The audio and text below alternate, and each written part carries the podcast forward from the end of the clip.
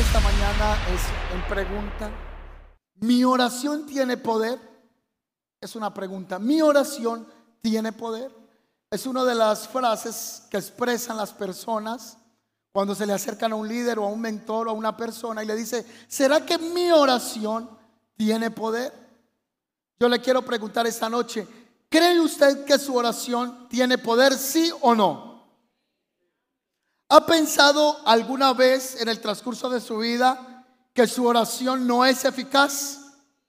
Yo creo que hemos pasado muchas veces por ahí, muchos. Nos hemos arrodillado, hemos orado y hemos pensado, ¿será que Dios sí me escuchó? ¿O será que Dios no me escuchó? ¿O cuántas veces nosotros pasamos por el valle de la incertidumbre en esa duda profunda si lo que estamos pidiendo lo vamos a recibir? Yo creo que todos hemos transitado por ahí. ¿Será que si tiene poder mi oración? Y aunque oramos una, dos y tres veces, caemos en esa pregunta interna.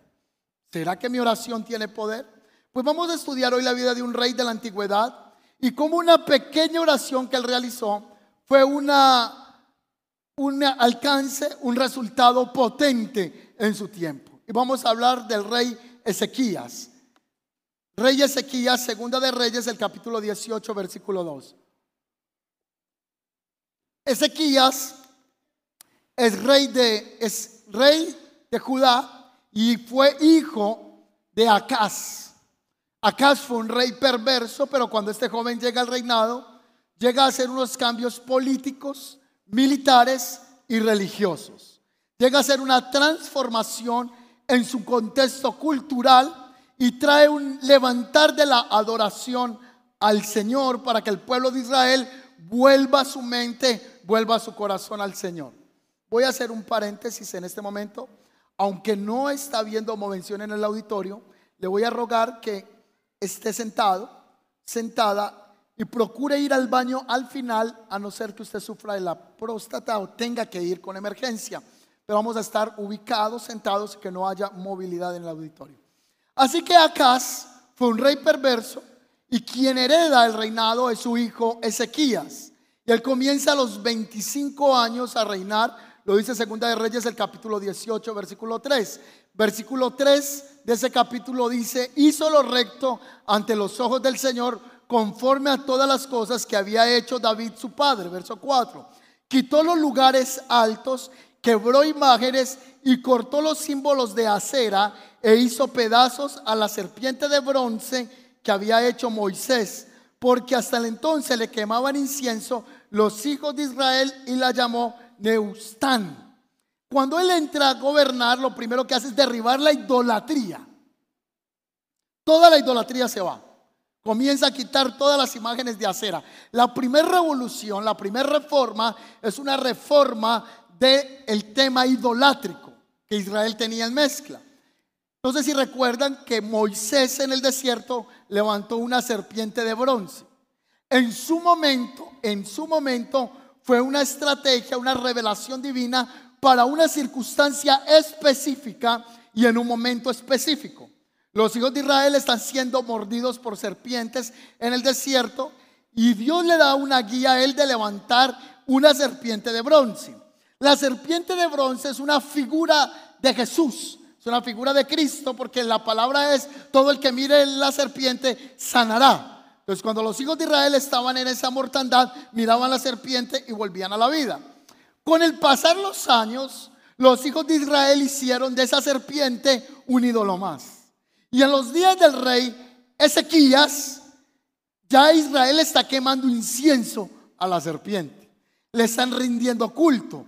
Entonces él reforma la adoración de mezcla de Baal, de Acera y de otros dioses paganos, pero también derriba esta imagen, esta estatua de bronce hecha por Moisés y la llama Neushastán, que significa, ¿qué es esto? Esto es una bobada, esto no es nada. Esa es la expresión despectiva que él entrega para esta serpiente. También en su primer año él ordenó que se reparara el, pueblo, el templo del Señor y se reanudaran los servicios que se estaban efectuando al Dios de Israel. Así que él reparó las puertas de la entrada de la adoración al Señor, llamó a los sacerdotes, llamó a los levitas y les dijo, ustedes por favor no se me confundan. Ustedes tienen que recordar que fueron escogidos para servir al Señor. Eso está en Segunda de Crónicas, el capítulo 29 a partir del verso 3 hasta el verso 1. Y él les dice, no se les olvide que ustedes fueron escogidos para rendir adoración a Dios y la casa del Señor está descuidada. Repara las puertas, santifica a los sacerdotes, santifica a los levitas y saca la inmundicia del templo. Entiéndase por inmundicia ya había mezclas de adoración pagana dentro del templo, idolatría. Entonces, Él la limpia. Dios ama a la gente que se preocupa también por el lugar de adoración. Si bien en el libro de los Hechos de los Apóstoles dice que Dios no habita en casas hechas por los hombres, porque nosotros somos el templo vivo de Dios, sí debe de haber un respeto mínimo y máximo en el lugar que nos reunimos a adorar a Dios. Pongamos un ejemplo básico. Si usted entra en la habitación de su hijo y encuentra una media con pecueca allá, encuentra los boxers en este lado, un reguero de leche en la habitación, ¿usted qué le dice? Mira esa pieza como la tiene de cochina. Esa pieza es el lugar donde está viviendo este muchacho, pero él hace parte de una casa, de un hogar, de una comunidad, de una familia. Entonces la casa donde nosotros le rendimos culto a Dios también merece cuidado. ¿Cuántos dicen amén a eso? Y merece que nos preocupemos por el lugar donde Dios se manifiesta y donde lo adoramos a Él. ¿Qué tal que usted llegara a la iglesia y dijera, mira esa iglesia toda chorriada, ese piso vive sucio? Entro a los baños y es una cochinada. La entrada de la iglesia ni le echan pintura. Eso es feo. No, ese lugar tiene que estar bonito. Tiene que estar ornamentalmente agradable para poder darle la altura también al Dios que nosotros adoramos. ¿Cuántos dicen amén a eso? Entonces Ezequías es un hombre que se preocupa por la casa de Dios. Y el tercer movimiento básico que quiero tomar de él es que él vuelve y levanta la Pascua.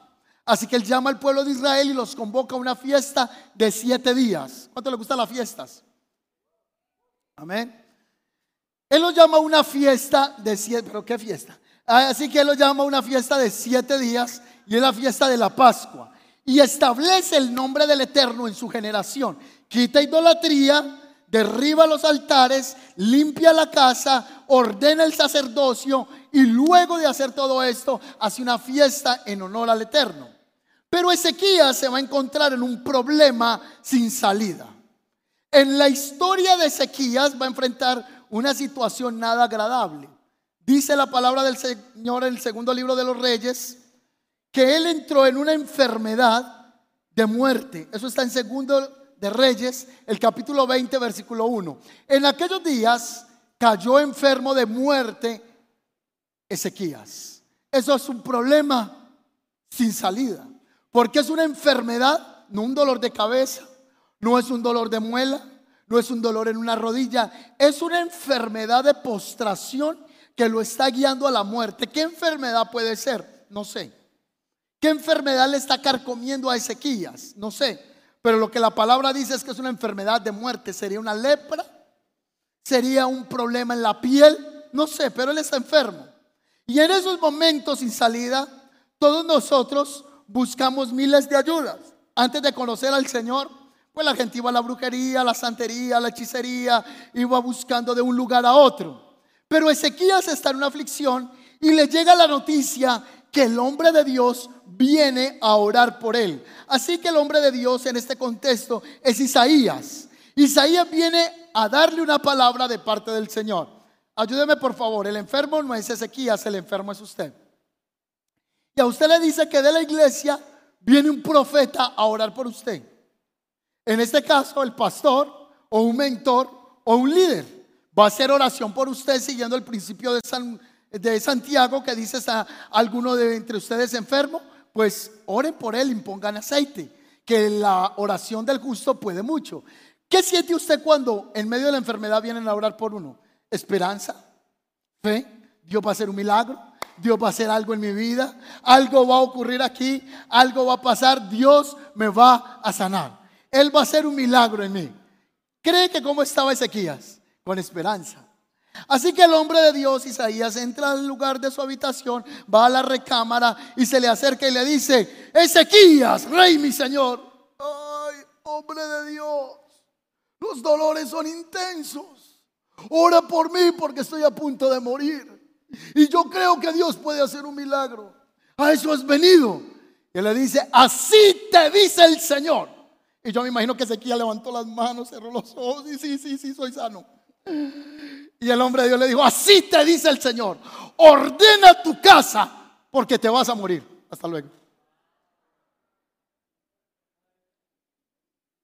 Sea, que uno venga la esperanza, la oración y él escuchó lo que no quería escuchar. Ordena tu casa porque hoy te mueres. Pregúntese si usted hoy, es un ejemplo, si usted hoy supiera que va a morir, ¿qué haría? Usted se muere hoy, ¿qué haría? Ya el Señor le dijo, no va a vivir, se va a morir. Eso que se lo diga uno el brujo y usted diga, contrarresto esas palabras en el nombre del Señor. Pero es Dios el que le está diciendo, ordene la casa que hoy se muere. Sea, no es el brujo, no es el diablo, no es un enemigo. Dios le está diciendo, hoy se muere, ordene su casa. Vamos a tomar dos frases acá. Ordenar la casa. Número uno, ¿qué tiene que ver con ordenar la casa? Organiza las escrituras. ¿A quién le vas a dejar la herencia? ¿A quién le vas a dejar el palacio? Organiza los temas económicos de la nación. Toma decisiones prontas. Haz que todo funcione antes de que partas. O también el ordenar la casa tiene que ver con los temas internos, con los temas del corazón. ¿Qué cosas están en tu casa interior que tienes que organizar?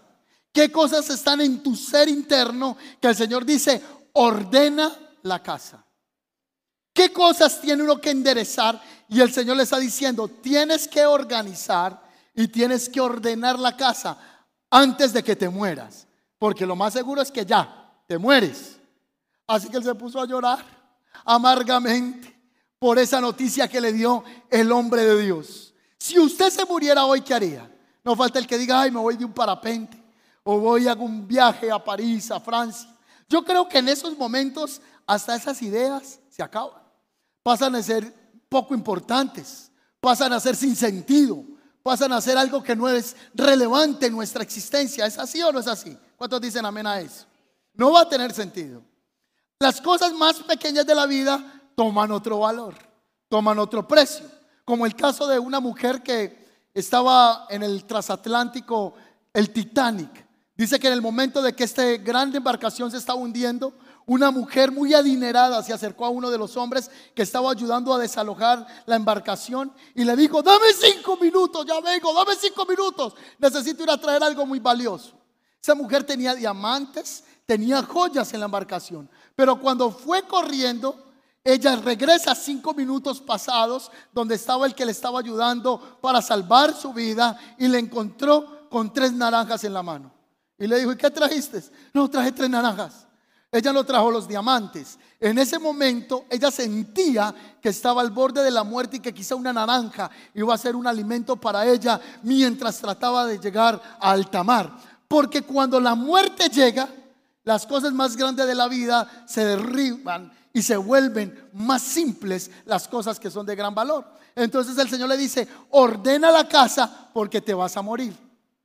Hablando de oraciones y si Dios escucha mi oración y antes de entrar a estudiar la de Ezequías, pues la palabra del Señor dice que Él escucha nuestras oraciones. ¿Alguien tiene una petición aquí esta mañana? ¿Cuántos tienen una petición acá? Cuatro, cinco, seis, ocho. ¿Cuántas personas tienen peticiones delante del Señor? ¿Cuántos tuvieron peticiones, oraron por ella y vieron respuesta? ¿Cuántos tuvimos oraciones y hoy estamos caminando en la respuesta de esa oración? Solo que ya hoy la oración mutó, ya la de ayer pasó, ya hoy es otra nueva. ¿Tienes una petición delante de Dios? Pues Mateo 7:7 dice, pedid y se os dará. ¿Cuántos reciben esa palabra? Pedid y se os dará. Buscad y hallaréis. Llamad y se abrirá. porque todo el que pide recibe y el que busca halla y al que llama se le abrirá. Usted puede decir, no, pero pastor, más. He pedido y pedido y pedido. He buscado, he buscado, he buscado. He tocado, he tocado, he tocado. He llamado, he llamado, he llamado y no he tenido la respuesta. Solo que el tiempo de Dios es perfecto. Y el tiempo de Dios para tu respuesta no fue el mismo tiempo de respuesta que para Juan Guillermo, que para Milena, que para Lucero. Todo en el tiempo de Dios es perfecto. Así que tu petición sí está delante del Señor, solo que todo tiene un tiempo. Jeremías 33, 3 dice en la versión del 60, clama a mí y yo te responderé y te mostraré cosas grandes y ocultas que tú no conoces. En la NTV o la nueva traducción viviente reza de la siguiente manera. Pídeme y te daré a conocer los secretos sorprendentes que no conoces acerca de lo que está por venir. Una promesa bíblica. En Mateo capítulo 11, 24 dice, por eso les digo todas las cosas por las que oren y pidan, crean que ya la han recibido y les serán concedidas. Otra vez, miren lo que dice la palabra. Por todas las cosas que pidan, crean que ya la han. ¿Cuántos dicen amén a eso? ¿Cuántos dicen amén? Por todas las cosas que oren, crean que ya la recibieron. Es decir, uno debe de orar y tiene que comportarse como que ya tuvo la respuesta.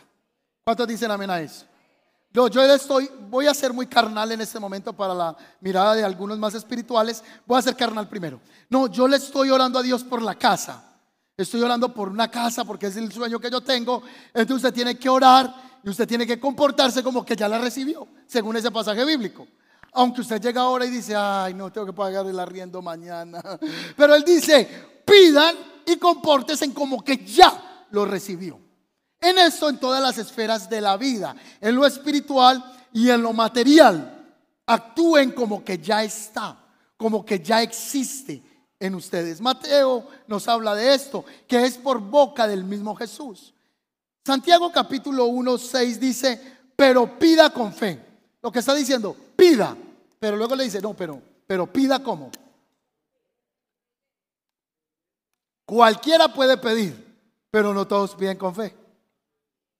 Entonces él dice, pero pida con fe, sin dudar, porque el que duda es semejante, parecido a la ola del mar, que es arrastrada por el viento de un lado y tirada al otro. ¿Cuántos han ido al mar? Si usted no ha ido al mar, pues lo ha visto por YouTube. Entonces usted ve las olas, cómo se levantan por los vientos y son arrastradas de un lugar a otro. La Biblia dice que así es el hombre que no tiene fe, o que tiene una fe dudosa, una fe variante. Dice que un día está arriba y otro día está aquí, abajo. La Biblia también dice que el hombre inconstante, el hombre de doble ánimo, es una persona que no es perseverante en su camino. El hombre de doble ánimo es inconstante en sus caminos. No crea pues que tal hombre va a recibir cosa alguna de parte del Señor. Eso es duro. Si la está leyendo, la está cogiendo. No crea que va a recibir de parte de Dios algo si es inconstante. Hoy cree y mañana no cree. Vamos a ser más prácticos. Cuando uno se casa, uno creyó que el matrimonio era para unos días. Y cuando pasa el tiempo, usted dice, ah, es que es para toda la vida. Entonces dice, ah, que usted no había caído en cuenta, es para toda la vida. Con la misma, con la misma. Con el mismo, con el mismo. Y para que el hogar se sostenga en los años, se necesita mucha qué? Fe y perseverancia. Perseverancia, perseverancia, perseverancia se necesita. Otro ejemplo. Usted llega a esta iglesia acá, está abierta las puertas de esta congregación. Primero, la bendición de Dios. Sin Él no hacemos nada. Y segundo, la perseverancia. Yo he venido acá con mi esposa, llueva o no llueva. Esté usted paseando o no esté paseando. Esté con el dolor de la garganta, esté enfermo, no esté enfermo. Es más, puedo contar con los dedos de mi mano en estos ocho años cuántas veces he faltado a la iglesia un domingo. Hemos estado acá perseverando, perseverando, perseverando. Cuando el uno viene, cuando no viene. Hemos, usted se puede ir 10 años y si el Señor los tiene acá, cuando venga, pues ya toda esta iglesia irá hasta la esquina de grande. Pero aquí vamos a estar. un poco más avanzados en edad, pero aquí vamos a estar perseverando. Para que las cosas se alcancen se necesita perseverancia, se necesita fe, toca estar ahí. Así yo me levanto y diga, no, yo no voy a ir a la iglesia hoy, no quiero ir. Mi esposa me dice, recuerda, eres el pastor, tienes que ir. tienes que ir a predicar. Si está animado, si no está animado, si está motivado, si no está motivado, tienes que venir a motivar la gente. Tienes que venir a darles una palabra de Dios. Tienes que venir a predicarle la palabra de Dios. Cuando ores al Señor, sé perseverante. Cuando ores al Señor, ten fe que lo que estás pidiendo lo vas a recibir y vas a tener un ánimo constante. En la práctica oramos y decimos, ¿será que sí lo va a hacer el Señor o no lo va a hacer? ¿Cuánto lo hemos dicho? Amén, ¿o no es así? ¿Será que sí lo va a hacer el Señor, sí o no? ¿Será que Él me escuchó la oración? ¿Será que mi oración sí va a funcionar? Pues yo le vengo a decir de parte del Señor que Él conoce tu oración. Ahora, ¿cuál fue la oración que realiza Ezequías? Está en la cama y ya imagínese usted la esperanza, era el profeta y le dice, organice su casa que hoy se muere. Se va a morir. ¿Cómo se siente uno en ese momento? Entonces él se volteó y miró la pared y empezó a llorar y le dijo, Señor, Ten piedad de mí, Señor. Y me encanta como lo dice la nueva traducción viviente. Le dice, Señor, acuérdate que siempre he sido fiel y te he servido con singular determinación. ¿La ve ahí? Te he servido con singular determinación sea, yo he sido un hombre que te he servido, Señor, constante, que he tenido fe, que te he creído, me determiné en servirte. Acuérdate de mí, Señor. Acuérdate de mi llamado, acuérdate de mi servicio. Y se echó a llorar amargamente. y lloró amargamente. ¿Cuántos hemos llorado amargamente con dolor? ¿Todos? Porque Dios no quita la parte humana del ser de nosotros. Dios no quita que somos carne, que somos débiles, que somos eh, personas fácilmente vulnerables. Somos polvo. Por eso la Biblia dice que Dios se acordó de que la humanidad era polvo y por eso el Señor traía libertadores al pueblo. Porque Él sabe que usted y yo podemos tener miedo, podemos tener temor, Estamos en situaciones que no sabemos a veces qué hacer. No falta el supercristiano que dice, oh, yo tengo las respuestas para todo. El Señor y mi pastor, nada me falta, todo lo puede en Cristo que me fortalece. Sí puede haber eso, pero aunque usted sepa la palabra, han venido momentos de dolor. Han venido momentos de desquebrajo, han venido momentos de incertidumbre, han venido momentos de miedo. ¿Está conmigo hasta el momento, sí o no? Solo que los pastores ahora años, uno los veía como los super perfectos. No, uno, ese tipo no siente temor, no siente miedo. no, ¿Dónde será que él va a hablar con Dios? Yo cuando estaba pequeño recuerdo que el pastor salía y decía, Dios me dijo, yo, oh, Dios le dijo. ¿Y cuando habló el pastor con Dios? El pastor habla con Dios. Y yo me imaginaba que cuando llegaban las ofrendas y las echaban, que ahí detrás habían unos ángeles. Porque decían, tráiganle las ofrendas al Señor. Y yo me imaginaba al Señor ahí detrás con las maletas llevando las ofrendas. Hasta que vi los ujieres y yo, ah, los pillé. Llega un momento que uno entiende que la vida real es muy diferente a lo que a veces pensamos.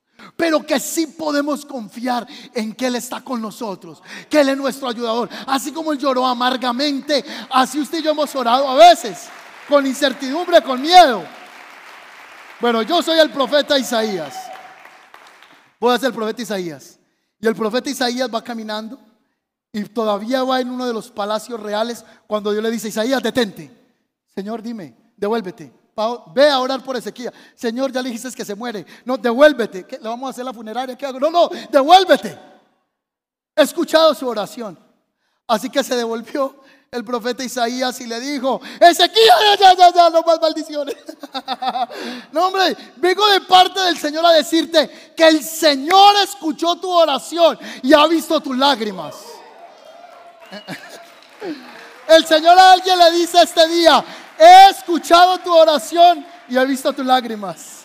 Gracias por tu entusiasmo. Hoy el Señor le dice a alguien, he oído tus oraciones. He oído tu oración. He oído tu oración. He oído tu oración. He visto tus lágrimas, te dice el Señor. Vi cuando te encerraste solo en la habitación, nadie te vio, no te vio tu esposa, no te vio tu esposo, no te vieron los hijos, no te vieron tus padres, no te vio el hermano, no te vio el pastor. Pero yo he visto tus lágrimas y yo he oído tu oración. A alguien el Señor le comunica esta mañana esta palabra, he oído tu oración. Yo de usted decía, amén, no sé, me, me paraba en la silla, no, no, no se vaya a parar en él. Pero esto es una palabra, un mensaje que traigo de parte del Señor para decirle a alguien, he oído tu oración. Y alguien necesitaba escuchar esta mañana esta palabra de parte del Señor, que le diera convicción diciéndote, he oído tu oración, he visto tus lágrimas. Así que una pequeña oración cambia las circunstancias. Una pequeña oración cambió de que Él muriese a que pasase a una bendición. Entonces yo encuentro que la oración cambia circunstancias. Yo he orado por gente y he visto milagros. Anoche pasó una niña de unos 12 años, 11, con un quiste y la niña no paraba de llorar porque el quiste se le desapareció de su seno. Una niña de 12 años, de su pecho. Esta mañana estuvimos orando por personas. Acá una mujer me dijo, estoy invadida de, de, quistes en los senos y me los puedo sentir. Oramos por ella y esa mujer comenzó a gritar porque se desaparecieron. Porque la oración cambia circunstancias. La oración cambia circunstancias. Y necesitas que alguien te diga esta mañana, yo he oído tu oración, te dice el Señor. Yo he oído tu oración. Si va a aplaudir al Señor, apláudalo esta mañana.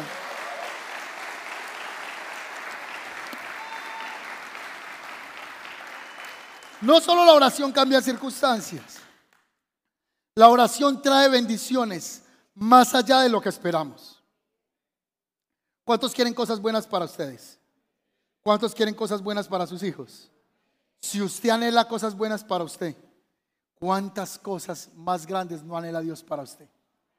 Es decir, Dios tiene cosas más preparadas, más elaboradas, Cosas que ojo no vio, ni oído yo, ni ha subido a la mente el corazón del hombre, sino que Dios las ha guardado, las ha reservado para aquellos que le aman. Segunda de Corintios 2.9. Entonces el Señor le dice, si usted tiene ideas buenas para usted, mis planes son mejores para usted. ¿Cuántos dicen amén a eso? Si usted está soñando con algo, mi hijo, yo tengo cosas más grandes de las que usted piensa. ¿Por qué le digo esto? Porque Ezequías hizo una oración por oración. Pero como él oró, la circunstancia cambió. Y la oración lo llevó a una bendición más allá de la que esperaba. Porque miren lo que le dijo Isaías. El Señor te dice que te va a dar 15 años más de vida. Eso es lo que él está orando. ¿Sí o no? Recibió la respuesta. Pero como la oración va más allá de lo que pensamos, el Señor le dijo, pero te voy a quitar el enemigo de Asiria. A ti y a toda la nación para que estos 15 años los vivas bien. Me pediste salud, pero no solo te voy a dar salud, te voy a dar paz en tu territorio, por amor a mí mismo y por amor a mi siervo David. Te voy a dar paz mientras vivas estos 15 años. Mírala bien, muere hoy, pero vas a tener un chance de 15 años más. Para que en estos 15 años determines cómo los vas a vivir. Y vas a mirar las decisiones que vas a hacer porque tienes 15 años. Hay gente que está sentada en este auditorio que quizá vamos a vivir 30 años más, otros 20, otros 10, quizá otros 5 años. Quizá hay personas que estamos aquí que solo nos queda un año en la tierra, otros 6 meses. ¿Qué haría usted sabiendo que le quedan 15 años por vivir a la tierra? ¿A qué le enfocaría su atención? ¿A qué le enfocaría su energía? Eh, ¿Qué sería el propósito de su vida? ¿A qué le consumiría usted horas y horas y horas sabiendo que le queda 15 años? Bueno, a él sabe que le quedan 15 años de vida y comenzó a hacer la cuenta regresiva. Ay, me quedan 10. Ay, me quedan 8. Me quedan 5 años de vida porque el profeta me dijo que eran 15 y ya me consumí tantos años. Un día se levantó diciendo, ay, hoy hace 15 años El Señor me dijo que me quedaba 15 años en la tierra. Y se encontró con un servidor y le dijo, ¿qué hubo? ¿Usted qué? No, me muero hoy. ¿Y a qué hora se muere? No sé, pero me muero hoy. Hoy hace 15 años me dijeron que moría en 15 años. Aquí estoy. La segunda promesa es, te voy a dar paz con tus enemigos. Entonces Ezequiel se queda mirándolo ahí en ese momento. Volvamos a la cama, está enfermo, recibe la palabra profética, le dice, te sano, te voy a dar paz. Y Ezequiel se queda mirándolo y le dice, bueno, ¿y yo qué señal tengo para saber que Dios sí me sanó? Ah. Bueno, ¿y qué señal tengo? ¿Cuántos oramos al Señor y decimos, ¿y qué señal tengo yo que Dios sí me escuchó esta mañana? Bueno, y oraron por mí y yo, a ver, a mí que me garantiza que eso sí es verdad. Entonces empezamos con las señales. Bueno, que yo salga de la iglesia, por aquí no pasa fácilmente un carro Bugatti, que cuando yo salga pase, que sea anaranjado, que el que lo está manejando tenga un sombrero verde y que vaya con una novia que tenga un vestido anaranjado. Entonces sale mirando la señal del Señor, así somos nosotros. Porque Ezequías dijo, ¿qué señal tengo yo de que de verdad Dios me contestó, que Dios me sanó? ¿Cuántos somos así? Oramos y después empezamos a pedir señales, señales, señales, señales. Y voy a pedir esto y entonces que pase esto, que mañana llueva. Y el otro está orando que si mañana no llueve, entonces es la respuesta de Dios. Entonces no sé cómo nos ponemos de acuerdo. Hay hermanos que dicen, si es de Dios que yo vaya a la iglesia, que no llueva. Esa es la señal que le pongo al Señor. Empezaron las señales. Isaías lo dice, ah, usted no ha creído todavía. Usted como que todavía no cree que ya fue sano. Bueno, le voy a poner dos opciones. Le voy a poner dos opciones. Y no van a ser fáciles. Es más, la señal va a ser más grande que su sanidad. Si fue una señal grande el ser sano, la sanidad, eh, la señal ahora va a ser más grande. Va a ser más grande. Pero bueno, primero voy a orar por usted. Y fue y trajo higos y los puso en su enfermedad. Y de esa manera Dios lo sanó a Ezequías con higos. Aquí hago un paréntesis. No deseche la ciencia médica. Crea en el poder de Dios, pero crea que Dios puede utilizar en ciertas circunstancias la medicina, los médicos, porque hay extremos radicales evangélicos que dicen, no se tome esa pastilla, incrédulo, no le crea al Señor, no se la tome. Si usted le cree al Señor, no se tome la pastilla. Habrán momentos de revelación muy personales que usted por convicción lo puede hacer. Pero si Dios puso los médicos, así como Dios sanó a través de los higos, no fueron los higos los que sanaron, fue la palabra profética de Dios, pero Dios utilizó el medio. Entonces Dios puede decirle a alguien que lo sana, tiene una intervención quirúrgica y Dios guía a los médicos en su sanidad. ¿Sí la está viendo ahí? Volvamos entonces a Ezequías. Le voy a dar dos opciones. Ay, ¿qué opción le doy? Bueno, vamos a hacer lo siguiente. El reloj de Acaz, que es el reloj de su papá, que lo van a ver a continuación en pantalla, es el que marca las horas en el día. Esto era un reloj en la antigüedad, no parecido a un Casio, no parecido a un Rolex, pero esto es un reloj solar. A medida que el sol va avanzando, las líneas marcan las temporadas del día. Así que cuando la sombra comienza a tocar los primeros escalafones, es una hora.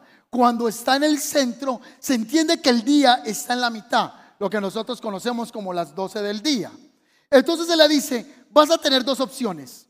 O hago que la sombra se adelante, se adelante las horas, o hago que se retrase.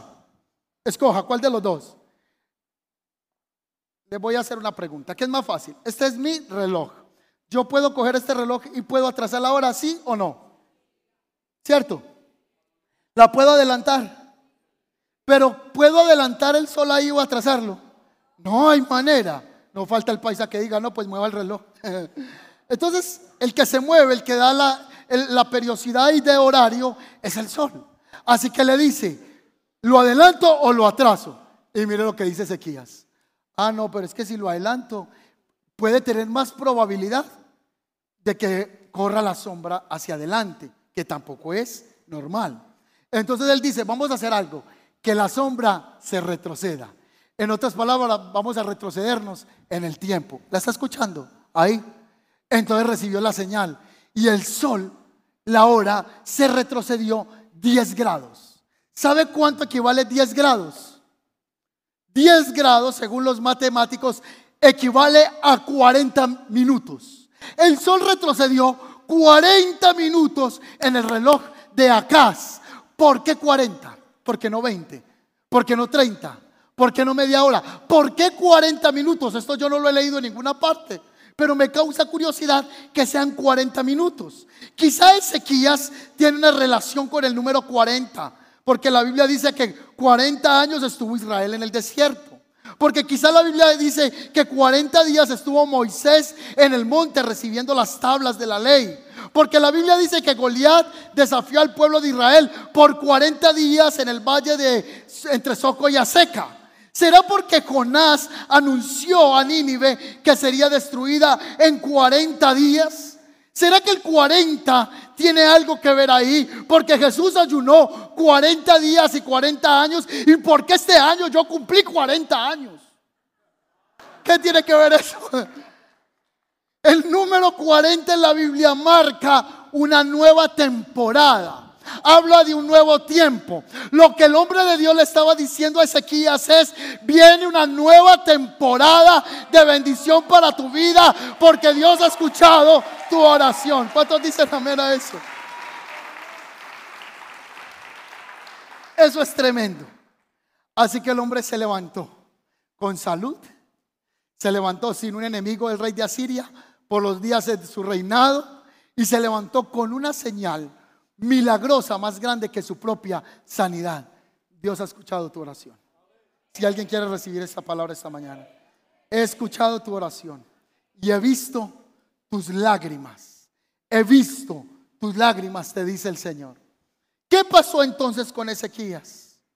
Ezequías, años después, en el libro del profeta Isaías capítulo 38, escribe un poema a los que les gustan los poemas, Isaías 38 es un poema.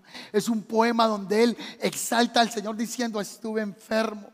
Sentí que ya no iba a volver a ver a mis amigos. Así dice, sentí que la vida se me cortaba como la corta el tejedor en el telar. Sentí que mi vida se desgarraba como se rasga o se desgarra la carpa de un pastor en el desierto. Comienza a expresar todo un poema, pero al final dice, pero yo cantaré sus alabanzas con instrumentos todos los días de mi vida en el templo del Señor. La nueva traducción de ese poema al final dice, el Señor me salvó, por eso tocaremos nuestros instrumentos y cantaremos en la casa del Señor todos los días de nuestra vida. ¿Ha olvidado usted algún momento de liberación en su vida? ¿O recuerda cuando el Señor dio una respuesta y usted decía, mire, si el Señor hace esto conmigo, yo prometo que ahora sí diezmo. Vea, Señor, si usted me saca de esta situación, me trae el marido a la casa otra vez, las cosas van a ser diferentes. Dios hace el milagro y a nosotros se nos... Vamos a la conclusión del mensaje, vamos a aterrizar el avión y aquí acabamos el mensaje. Ezequías es sana, Ezequías es bendecido, y dice la Biblia que se volvió pero rico. No, eso tenía tierras, tenía ganados, tenía oro, tenía plata. El tipo estaba riquísimo, estaba recontra rico. Y un día un rey le mandó unas cartas y el rey le dijo, supe que estabas enfermo y te voy a mandar un presente. Entonces se sintió halagado de ese rey y mire lo que dice la escritura. Mas Ezequías no correspondió al bien que le había sido hecho, sino que se enalteció su corazón. Vamos a leer otra vez, mírenlo en pantalla. Más Ezequías no correspondió al bien que le había hecho el Señor, sino que se enalteció su corazón. ¿Cuántos de nosotros estuvimos enfermos? Tuvimos situaciones y allá sí orábamos. Ahí sí mirábamos la pared en amargura y le decíamos al Señor, si haces este milagro, hacemos canjes con Dios, pactamos, si me das esto, te doy esto, te entrego esto, voy a hacer esto, ahí en la amargura. Pero cuando pasa el tiempo de la amargura, nos olvidamos del Señor. Entonces dice que Ezequías se olvidó del Señor. Miren la conclusión del mensaje. Entonces, él llama y trae a ese rey, míreme acá, y lo lleva a la casa y comienza a enaltecerse y a mostrarle toda la riqueza que tenía. Y él no le dijo, vea, el Señor de Israel fue el que me sanó. Yo estoy vivo por Dios. Lo que tengo, el oro que usted ve, las casas, la finca, los carros, toda esa plata que, no, eso me lo dio el Señor. La gloria sea para él. No, él se enalteció y comenzó a mostrar lo que él tenía. A lo que tengo acá y a lo que tengo acá. Y le abrió la caballería y le dijo a los caballos que tengo ahí, de mil millones cada uno. las gallinas ahí todas pomposas. Y vea el, ¿cómo se llama este? El que las plumas grandes, el pavo pavo real y le abría las plumas así. Y él comenzó lo que en Antioquia llamaríamos, le comenzó a chicanear con lo que tenía. Al pavo que tengo, ah, a las plumas que tiene, son importadas. de chicaneó. Y llegó el hombre de Dios, donde Ezequías y le dijo, Ezequías, ven acá, ¿qué le mostraste a tu enemigo? Y él le dijo, todo. Y él dijo, ¿todo es qué? Todo. Le mostré la recámara, le mostré la plata, le mostré el oro, le mostré todo lo que tenía. Entonces el profeta Isaías le, dijo, Isaías le dijo, así te dice el Señor, así te dice el Señor. Por cuanto no diste sobre, parafraseando el contexto de lo que ocurre allí, por cuanto no reconociste al Señor y te llenaste de soberbia, tu enemigo va a venir por tus riquezas y no va a haber nada de bendición más en ti. Dios oye nuestra oración y cuando Dios nos bendiga, lo único que tenemos que hacer es darle la gloria a quién. Lo que usted tiene y va a tener, no porque usted es más inteligente. Usted se mira la cabeza y usted dice, uy, mira cabeza tengo yo, parezco un bombillo, vos soy tan inteligente. No, no, por usted no es inteligente porque tiene la cabeza más grande. Usted es bendecido y lo que tiene es porque viene por la gracia y la misericordia y la bondad de Dios. Entonces lo que yo tengo y tendré tiene que terminar dándole la gloria a Dios. Si eso no le da la gloria a Dios, me centro en mí. Y yo soy orgulloso, yo soy vanaglorioso, yo soy soberbio, yo soy egocéntrico. Y cuando yo me centro en mi yo, entonces Dios esfuma y la gloria ya no es de Dios, la gloria es mía. Y Dios no comparte su gloria con nadie. Aquí recuerdo visitando a un señor en una finca hace poco, me dijo, pastor, ah, bueno, yo estoy en la finca de él y le digo, ve, me, me gusta esa pistola, es muy bonita. Y me dijo, pastor, esa pistola es de 1700. Y yo, wow, pero qué pistola más antigua. No, eso no es nada. Ahí me mostró varias que tenía. Yo tenía una finca y esa finca la tenía una pared llena. Yo era coleccionista de pistolas. Tenía de todos los años, gasté una fortuna solo en el gusto de coleccionar pistolas antiguas. Y un día entré a alguien a mi casa, a un señor que estaba acá, y le mostré todas mis pistolas, le mostré toda mi colección, y a él le encantó. Y al otro día me llegó una carta de lo que de alguien que mandaba en la región, no sé, alias Chicharrón, no sé quién sería, y le llegó la carta diciéndole que mañana o tal día iban por toda la colección de pistolas. Y llegaron a la casa de él con un costal y le recogieron todas las cositas y se las llevaron. Y él me decía, pastor, ¿y quién dice algo? Y esa gente es peligrosa. Y se me llevaron una fortuna en la colección. Dios oye mi oración, Dios ha visto mis lágrimas, pero cuando Dios me bendiga, Dios te va a dar sabiduría con quién compartir y con quién no. Porque hay gente que va a venir a tu vida solo con envidia y con daño. Hay gente que va a procurar quitarte lo que Dios te ha dado con crítica, con envidia. Yo no sé usted que encuentre revelación ahí, pero él le mostró sus riquezas, le mostró lo que Dios le había entregado a un hombre impío y él vino y le recogió todas las cositas que tenía en la casa y lo dejó sin nada. Le dijo, vendrá un tiempo, esa profecía vendrá en los días de tus hijos, pero va a cumplirse. Todo lo que tú ves en bendición se te va a llevar por no darle la gloria a Dios. Dios es el que me escucha. Dios es el que me ve, Dios es el que me responde, entonces yo a Él, solo a Él le debo la gloria. Solo a Él. Dale un aplauso al Señor. Solo a Él. Vamos a orar esta mañana por peticiones. Ahí sentados, sentados vamos a hacer rápido, pero sentados. Eh, yo quiero que usted recuerde mucho y si puede anotar en el celular o anotar en la casa o en el devocional, escriba el 14 de mayo del 2023. Porque hoy se van a contestar oraciones. Hoy se van a montar en la plataforma digital del reino de los cielos la petición. Y está ahí en espera, en el tiempo perfecto de Dios se va a cumplir.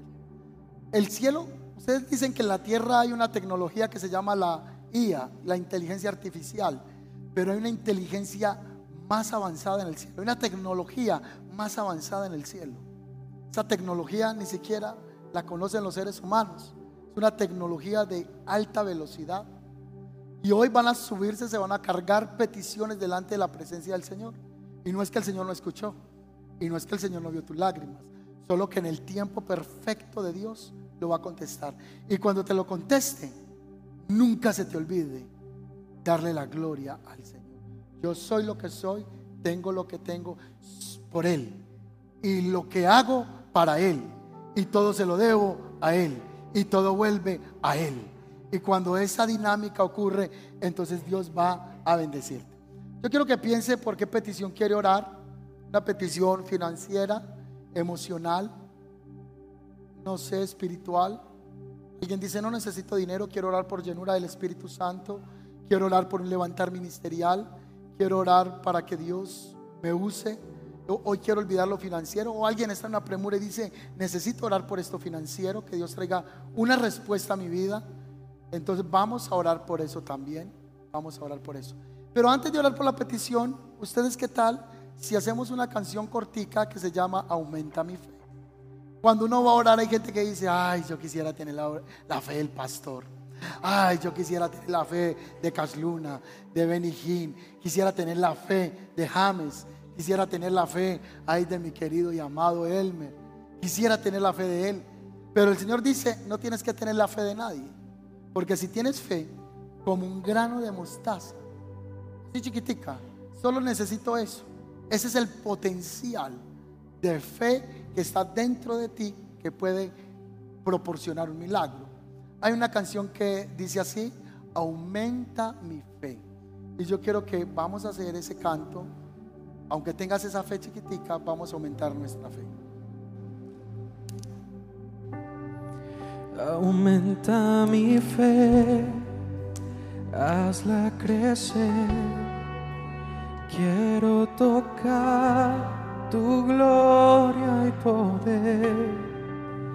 Acércame, te quiero ver y en tus brazos me quiero esconder.